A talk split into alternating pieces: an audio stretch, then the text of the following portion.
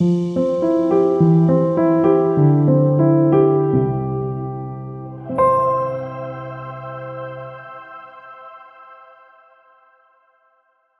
Rodin Pierre de Visson 1885 bis 1887 Um 1900 erlebte die Skulptur tiefgreifende Veränderungen.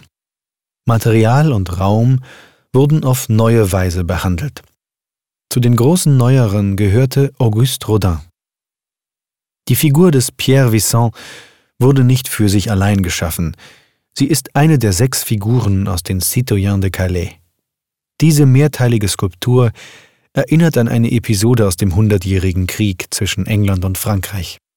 Sechs Bürger opferten sich für ihre Stadt. Rodin suchte dafür eine neue Form der Monumentalität. Der Betrachter sollte unmittelbar mit den Akteuren konfrontiert werden. Rodin studierte zur Vorbereitung die einzelnen Figuren und schuf individuelle Plastiken von ihnen.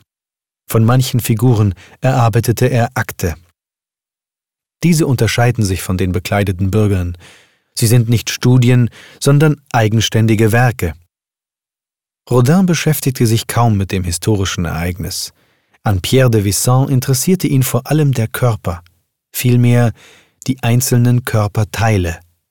Sie wirken monumental, sie ordnen sich nicht unter, sondern verselbstständigen sich. Rodin baute die Figur aus einzelnen Teilen zusammen, ein großer Unterschied zu Mayols La Nuit. Dort ordnen sich die Gliedmaßen der Kubusform unter.